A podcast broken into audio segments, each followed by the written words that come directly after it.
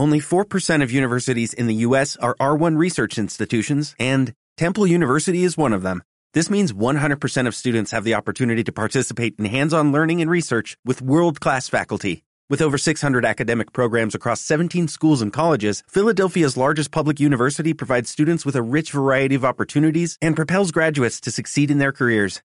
Temple University. Schedule a campus tour today at admissions.temple.edu/visit. Hoy, sin tantos panchos, Claudia y Abigail platican con Víctor Manuel Jasso sobre el matrimonio. ¿Es un deseo o una obligación? Víctor Manuel Jasso es egresado de la UAS, además de terapeuta gestal. Trabaja para el Centro de Aprendizaje y Servicios Estudiantiles CASE en el programa de asesoría psicológica, dando servicio a los estudiantes universitarios de la UAS. De regreso a Sin Tantos Panchos, queridos Radio Escuchas, y hoy tenemos un tema pues muy interesante, ¿no? Sí. Ya en esta en, en este siglo todavía estamos viendo si casarse ya es un deseo o una obligación. Y pues para eso ya, ya les presentamos a nuestro invitado y bueno, pues sin más, Víctor, pues arráncate con este tema. Bueno, eh, preguntarse si casarse es un deseo o una obligación. Eh, yo primero partiría sobre cuáles son las etapas del noviazgo para ver en qué momento y cuándo sería lo oportuno y si sería no oportuno casarse o no. La primera etapa del noviazgo o de una relación es la parte del encuentro, donde se da la atracción. Una atracción que puede ser de tres tipos. ¿sí? Lo que sería una atracción, una atracción física, una atracción intelectual o una atracción económica. Que generalmente pues, nos dice así como que cómo atraernos a alguien económicamente, ¿no? Eso jamás.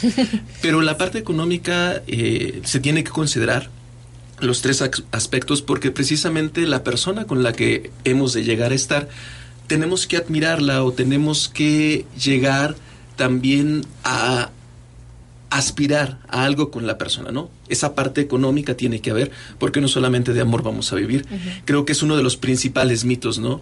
Anteriormente era un casarte o un estar con la persona uh -huh. a ojos cerrados. Hoy la invitación es estar con la persona a ojos muy bien abiertos. Uh -huh. Entonces sí. tiene que haber una, tengo que admirarle a la persona académicamente, intelectualmente, su forma como piensa, porque si estoy con alguien y no me gusta su forma de pensar, ¿qué estoy haciendo ahí? Si estoy con alguien y económicamente no va a haber nada, pues ¿qué estoy haciendo ahí? Si estoy con alguien y tampoco me atrae físicamente, ¿qué estoy haciendo ahí? Por eso, aunque son la primera etapa, tiene que haber esa atracción. La segunda etapa es la etapa del enamoramiento. Una etapa muy bonita, donde todo es miel, sobre hojuelas, donde todo es el mejor momento, donde nos prometemos y nos hacemos muchas promesas, siempre voy a estar contigo, nunca voy a cambiar, eres la persona a la que yo más amo, vas a tener mi tiempo, nos declaramos muchas cosas. Pero esta etapa de enamoramiento, vamos a partir la palabra, ¿no? Por un lado enamoro y por otra parte miento. Ajá. ¿Sí? Vale. Sí. Pero esta parte de enamoramiento Nunca sería visto así, Sí, ¿eh? ni yo. sería interesante también verla porque son parte innecesarias también esas mentiras. Puedo yo provenir de una relación anterior donde a lo mejor fui infiel, a lo mejor no di lo que tenía que dar. Llego a una nueva relación, tengo que plantearme también que yo soy una persona fiel y te lo tengo que plantear a ti porque si tú crees en mí, yo me la voy a empezar a creer y contigo voy a poder ser fiel. No de otra manera, ¿no? No, si ya te fui infiel, ahora déjame te digo, dija- eh, eh, ya me arrepentí y ahora lo voy a cambiar. No, esto generalmente se tiene que dar cuando inician las relaciones. Por eso les digo, es una etapa de mentiras, pero que si le damos oportunidad a la persona, las puede hacer una realidad. Hasta que se las crea, por decirlo de un modo. Así es, pero normalmente es el momento, siempre que comenzamos una relación, es el momento de reinventarnos. Una etapa nueva que comenzamos, ok, va, acabó aquella relación por X situación, quiero estar con una nueva persona y es un momento de reinventarme. Entonces, bueno, se dicen mentiras, como así decimos, pero tiene que ser completamente honestas, ¿verdad? Ahora sí, tienen que ser muy honestas. O Mentiras, pongámosle así, men- mentiras honestas dices, pero podríamos decir, Abigail, que son mentiras propuestas. Una propuesta a que yo sea una per- mejor persona contigo. Yo tengo una duda, ¿son mentiras o, o es lo mismo ocultar que mentir? Bueno, Eh, porque aquí por lo que estoy entendiendo es eso, ¿no? O sea, es no digo todo, pero no estoy mintiendo, simplemente estoy ocultando, ¿no? O cómo está la situación, no la entiendo bien. Esta parte del mentira o ocultar podría llevarnos también mucho Sí. a, a la parte de, no digo mentiras, pero sí omito verdades. Sí. Pero precisamente hay ocasiones en que tengo que darme la oportunidad de decirte una mentira, ¿no? Porque es una mentira que te amo desde el primer día que te vi. Es una mentira. Sí, Sí. Sí, o sea, Sí, no sí, puedo sí. decir que te vi y me enamoré y el mundo se cayó y no existió más que tú. Y simplemente hay personas que se la creen. Otra vez, por eso es que Ajá. está precisamente hacer esta dif- eh, diferencia sobre las etapas es que nos va a ayudar a entender en qué momento. Porque es cierto, ¿no? Me puedo, ahorita me puedo casar y podríamos ya ponerlo aquí. Me puedo casar con una persona en la cual estoy en la etapa de enamoramiento. Pues no, porque todavía no la conoces a la persona. Tienes una fantasía, un ideal de la persona, Sí. pero todavía no es quien es. Y luego, por ejemplo, un aspecto importante es que cuando iniciamos una relación es como cuando vamos a pedir trabajo, no nos arreglamos, nos perfumamos, nos bañamos y pues nos hacemos ver lo, lo mejor de nosotros, ¿no? O sea, nos, La mejor nos- cara. sí, damos nuestra mejor versión, por así decirlo, y des- resulta que a veces esa mejor versión se va distorsionando con lo que va avanzando la relación y empieza a cambiar la percepción que tuvieron de nosotros desde un inicio. Y no cambiando, sino ahora ya me voy a mostrar tal como soy. Yo le pongo un ejemplo, ¿no? Si yo fumo, si llegara yo a fumar, a lo mejor en un primer momento digo, yo no fumo por estar contigo. Sí, sí. Pero llega el momento donde ya, a lo mejor esa idea romántica de que nos vimos en la puerta y entra a tu casa, no, vete tú, es que no me gusta despedirse, ¿no? Pero ya estoy ansioso porque quiero fumarme un cigarro. Ajá, ya quieres ser tú. Ya quiero Ya ser quiero yo, que porque ya tenemos más de un tiempo donde a lo mejor la máscara de que yo no fumaba, Sí. pues ya me está pesando mi, mi abstinencia, porque en realidad es algo que yo practico, ¿sí? De tal manera que llega el momento en un eh, posterior donde ya estamos en la fiesta y a lo mejor le doy la fumada al cigarro y ya te pido un beso. Y dices, "Mm, pues no que no fumabas. Ajá. Bueno, es que nada más es uno, ¿no? Pero en realidad ahí es donde brota al paso del tiempo. Esta etapa, precisamente, termina a los dos años. Puede llegar una crisis a los dos años donde realmente nos vamos a mostrar. Porque dice por ahí, nadie puede soportar o vivir en una mentira por más de dos años. Normalmente los noviazgos tienen una crisis a los dos años, Ah, ok. donde tenemos dos años y la relación tiene que crecer o se tiene O que sea, terminar. Ok. Entonces, un consejo sería iniciar una relación con los ojos súper abiertos y fijarte que la persona con la que tú vas a estar, ya sea para casarte o para iniciar un noviazgo, cumpla con los requisitos de atracción que dijimos. Eh, posiblemente, con los ojos bien abiertos, pero también es una de las cosas que cuando estamos en la carrera decimos que si ponemos los ojos muy, muy abiertos, en realidad nunca nos vamos a enamorar. Que a todos no les vamos a ver esa parte fantasiosa, esa parte romántica. O sea, a veces necesitamos quitar la teoría y darle la oportunidad a la, a la persona, ¿no? Que nos digan que son fieles, que nos digan que siempre van a estar con nosotros, que nos digan esas cosas, porque además también eso nos aumenta el ego. Así que sí, como dijo Luis. Miguel, miénteme como siempre. Así es, ¿no? O sea, hay una canción más viejita de una rondalla que decía, "Mient- se llama así, miénteme. Eh, no, aunque después te vayas a ir, pero hoy miénteme, hoy quiero que me digas que nunca te vas a ir, Sí. aunque ya mañana vayas a partir, ¿no? Ah, Ay, sí. Es que a veces eso, eso suele, suele suceder. es parte del proceso, ¿no? Si una relación tampoco no tiene esta parte bonita, romántica, aunque no se trata de quedarnos con la parte de la mentira, ¿sí? Se trata de entender que alguna de las cosas que me estás diciendo no son ciertas. No me amas, lo que les decía hace un rato, no, no me amas desde que me conociste, pero estás precisamente construyendo una relación donde ese amor se va a ir forjando. Oye, entonces yo tengo una duda. Entonces sería un error, un error buscar el casarse en esta etapa del enamoramiento. Así es. Sí. Es un error total, ¿no? Porque bueno, ahorita lo estás viendo todo, más viajas en unicornio aunque vengas en la rotador, ¿no? Así es, sí. Este, pero en esta, en esta cuestión, eh, lo que se recomienda pues es pasar los dos primeros años. Eh, vamos, no tiene tampoco, hablo de dos años en una eh, no puedes vivir dos años en una mentira y dijéramos, son dos años. Pero hay gente que esta parte del enamoramiento les puede durar una semana, les puede durar un mes y se acabó. Vaya. O sea, a lo mejor sí fue la atracción, hoy estamos en el antro y eres lo mejor de mi vida, eres lo mejor que me ha pasado. Pero a la semana, al mes, Ujú. Ya empiezo a ver que me está costando demasiado vivir en esta mentira. Entonces digo, mira, pues que me conozca tal como soy, ¿no? Y se acabó el enamoramiento. O sea, no hay una fecha. Normalmente llega, si no llegó, llega hasta los dos años. Pero, Pero- la puede enfrentar antes. Pero se aconseja no hacerlo durante la época en la que uno ve todo color de rosa y está súper enamorado y siente las mariposas y lo ve como el hombre más precioso del planeta, ¿verdad? Así es. Más que nada por la etapa que sigue. La etapa que sigue es la etapa de la lucha de poder. Así se termina, ¿no? Ah, Eso es muy Sí, sí. interesante. Aquí es donde tú me prometías que ibas a estar siempre conmigo. Entonces yo con mi teléfono, a ver si es cierto que Ajá. siempre estás conmigo. Y te voy a estar checando por teléfono o te voy a estar, siempre vamos a hacer lo que tú quieras, mi vida. Ok, entonces quiero un café. Oye, mi vida, pero están cerradas las cafeterías. Quiero un café. A ver, no que siempre es lo que yo quería. Ay, no. Eh, Se da esa lucha de poder. Sí, sí, sí. Donde, a ver, ¿me prometiste? A ver, cúmpleme. Hazlo. Sí. Hazlo, ¿no? Hazlo Demuéstramelo. ¿Decías que yo era la única o decías que yo era el único? A ver, quiero ver. ¿Por qué entonces me escondes esto o me escondes aquello? Quiero no? hechos y no O sea, ya se palabras. empieza a, a, a ver, a, a ver confrontaciones, pues. O sea, Así como a decir, ¿dónde está aquello que me decías? Así es, es donde se rompe precisamente esta parte del enamoramiento. Tiene que pasar esa lucha de poder. Esta lucha de poder es donde yo tengo que cumplir. A ver, cúmpleme lo que me prometiste. A veces eh, una de las cosas que tenemos que cuidar ya cuando se deja, estamos pensando en matrimonio, son los contratos inconscientes que a veces firmamos en la parte del noviazgo y que vienen precisamente a recaer en esta lucha de poder. Contratos inconscientes, de- a lo mejor en- por estar en, enamorados, de repente la pareja nos dijo, no, mira, cuando nos casemos y con tal de que nos casemos, tu mamá se va a ir a vivir con nosotros. Víctor, pues es, es muy interesante lo que nos estás platicando, sobre todo esto de los contratos inconscientes, porque a veces dices que pesan más incluso que el contrato legal que se firma al momento de que ya se concretó el matrimonio. Entonces, vamos a ir a una pausa y cuando volvamos vamos a seguir abordando ese tema. Muchas gracias. Sin tantos panchos.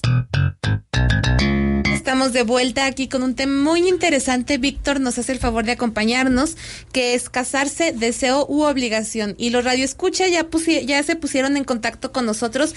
Juan Manuel Licea dice, saludos, casarse no es una obligación o una opción. Es una aberración. Se tenía que decir y se dijo. Oye, Eso es lo que nos cada comentó. quien habla como le va en la feria, Sí. ¿no? Y, y bueno, Víctor, nos comentabas un, un poco a- antes de irnos a pausa acerca de estos contratos inconscientes que se hace con la pareja antes de casarse que tienen un peso muy importante al momento de determinar un matrimonio. Son más fuertes que un contrato eclesiástico, un contrato civil, son los contratos inconscientes. Estos contratos inconscientes, pues, es hacemos una promesa de trabajar o de no te voy a dejar trabajar, nada más te voy a tener en la casa, que pesan, ¿no? Les mencionaba, ¿no? En ese contrato inconsciente te dije que no importaba, yo a mi suegra la voy a tener ahí, ¿no? Con tal de que estés conmigo. Cuando nos casamos, viene la parte de, a ver, ¿dónde está mi mamá? El cuarto para mi mamá. Sí. Entonces viene ese, ese pleito donde, ah, ok, no la trajiste a vivir, entonces te voy a hacer la vida imposible a partir de aquí. ¿Por qué? Porque estamos en una lucha de poder. Oye, Víctor, pero también es muy interesante que eh, en muchas ocasiones las parejas deciden eh, hacer unión libre sin ningún contrato ni roso, ni legal, ni ningún tipo de contrato. Pero en cuanto realizan ese contrato, uno tangible en donde se les da un papel, tú ya estás unido legalmente con fulanita, de repente va, no sé, algo empieza a pasar en la relación que se que truena, no es no es no es la, todos, pero conozco varias parejas que les ha pasado eso. Es como si sintieran que tienen derecho sobre la otra persona Mm, Yo por creo tener que un no es tanto papel, el derecho, sino más bien como también sería una cuestión de un miedo, un compromiso, no lo sé, no lo la sé. obligatoriedad Ajá. o sentir la obligación, dicen, en una unión libre, vivimos tantos años en unión libre y a partir de que nos casamos, nuestro matrimonio se vino abajo, nuestra unión se vino abajo. Pero la parte cierta es que hablando y uniendo los, los contratos inconscientes, también los hay en la relación de, en, la, en la unión libre, porque el compromiso es yo te tengo que enamorar a ti diario, porque si yo no te enamoro a ti diario, mañana me dejas. Te puedes ir. Entonces hay más compromiso en esto que ya cuando la gente a veces es un papel donde, pues ya mira, te tengo, este papel me lo dice que te tengo o que nos tenemos, por lo tanto ya no me preocupo en mi persona, ya no me preocupo en detalles, porque al final de cuentas aquí está el papel. Por lo tanto, yo vería que a veces hay más compromiso en una unión libre Sí. porque yo tengo que estar conquistándote diario. Ojo, tampoco no es la opción, porque aquí hay un miedo precisamente a un papel, Sí, al compromiso. al compromiso aparente de un papel. Cuando de repente por ahí me he topado con relaciones de unión libre que tienen 30 años, 40 años. Y dices, bueno, pero es que lo, lo hemos hecho libremente, pero lo han hecho libremente con muchos contratos inconscientes. A conquistarse diario, ¿no? Sí.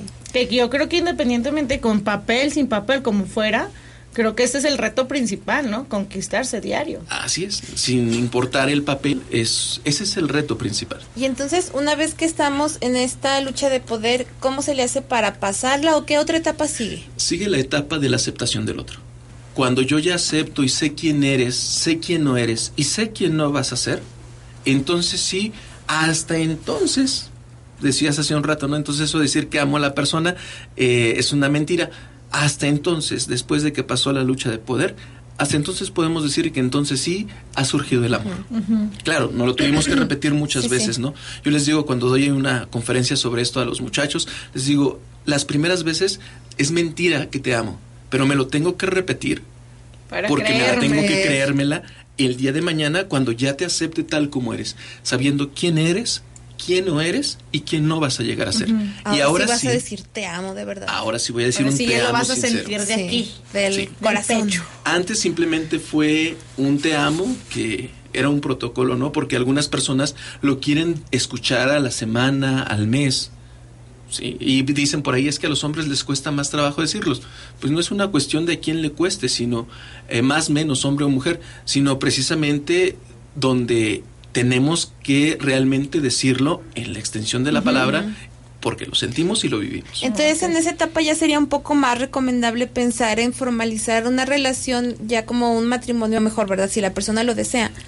Porque ya no tiene esa venda en, la, en los ojos del enamoramiento, ya no está con coraje contra la otra persona por la lucha de poder, ya lo está aceptando y reconoce que lo ama. Así es. Una vez que ya acepto a la persona, viene la parte de la negociación. ¿Cómo vamos a crecer juntos? ¿Cómo vamos a poder a superarnos como personas en lo individual? A veces elegir una pareja es también buscar una forma de crecer como persona.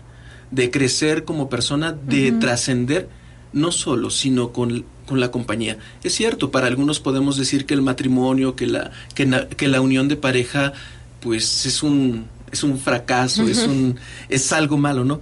Pero creo que cuando lo hacemos con ojos abiertos, cuando lo hacemos en conciencia, cuando lo hacemos sabiendo quién es la persona que lo estoy, con quien estoy adquiriendo este compromiso, es uno de los mejores momentos.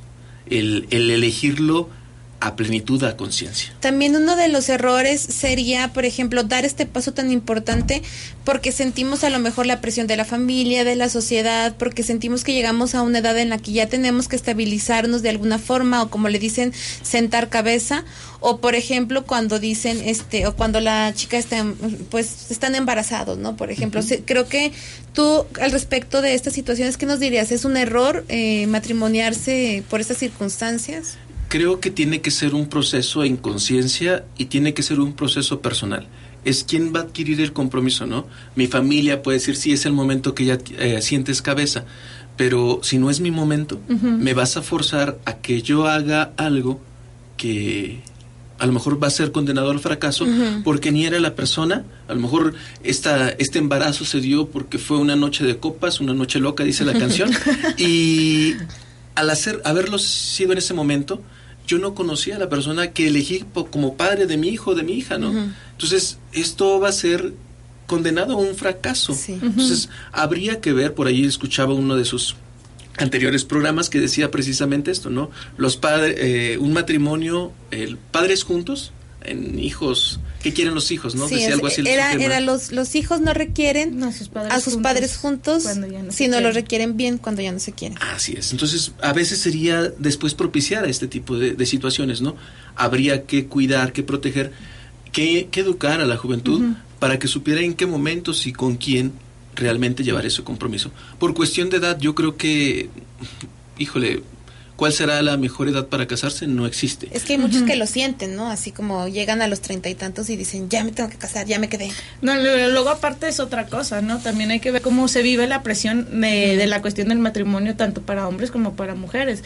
A las mujeres, yo, yo recuerdo una etapa en la prepa, tenía una amiga que, que era de una comunidad aquí cercana y íbamos en bicicleta y había unas señoras así en, los, en el pueblo, estábamos en, íbamos en bicicleta y las señoras, pues ya adultas, nos veían, nos veían. Yo le preguntaba a, mi amiga, oye, ¿por qué nos ven tanto?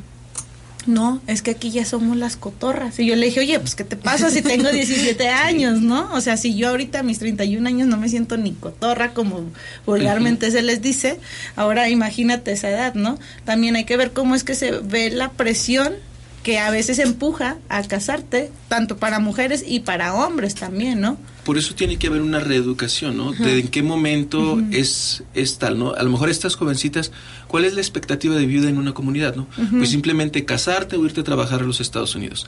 ¿Qué pasa si yo te muestro que a lo mejor estudiando, ganando tu propio dinero, viajando, realizándote como persona, como mujer, vas a obtener un mejor mejores beneficios, no necesariamente los vas a encontrar casándote, ¿no? Muchas veces algunas mujeres dicen, es que me quiero casar, ¿por qué? Porque ya no aguanto a mi, a mi mamá, ¿no? Eh. Se casan jóvenes, pequeñas, y terminan haciendo lo que no hacían en su casa. Ajá. No, pero y ahora esta situación este, en esta situación, ya cuando uno tiene la posibilidad de hacer esto que tú mencionas, trabajar, ganar tu dinero, viajar, lo que menos quieres es casarte, ¿no? O sea, a veces dices, yo lo, yo para qué quiero a alguien que me venga y me corte las alas, no lo he encontrado, lo he encontrado, no sé, pero para qué lo quiero ahorita. Es que sí es necesario realizarte primero como persona y entrar ahora sí con más compromiso o con más entusiasmo a una relación cuando tú ya cumpliste esa parte este personal, ¿no? Como ya concretaste ciertas metas y anhelos. Por eso sería una cuestión personal, el momento, mi momento. No va a ser dado por la sociedad, no va a ser dado por ningún estereotipo. Es mi momento. Bueno, entonces también, eh, pues algún algún tip que nos quieras dar pues para finalizar este tema. Nos quedan muchas muchas dudas todavía, pero bueno, para finalizar este tema, después te volveremos a invitar si eres gustoso. Claro que sí, será un gusto estar de nuevo aquí con ustedes. Muchísimas gracias, Víctor. Eh, pues creo que hay que hacerlo en conciencia. Siendo la, la finalidad de ir a psicología o ir a terapia es tres cositas. Ser presente, ser consciente y ser responsable. Sería esta la invitación. ¿En qué momento cuando yo lo haga a conciencia en, presencia, en, tiempo presente y asumiendo las responsabilidades que esto conlleva, ¿no? Una de las cosas, y así rápido, es, a veces le apostamos a que si no funciona, pues ahí le dejamos, ¿no? Yo digo, ¿cuándo, cuando apostamos un negocio donde ya sabemos que vamos a perder? Creo que normalmente tendríamos que apostarle a negocios que sabemos que vamos a ganar. Eso es asumir la responsabilidad. Muy bien. Muchísimas gracias, Víctor. Sin tantos panchos.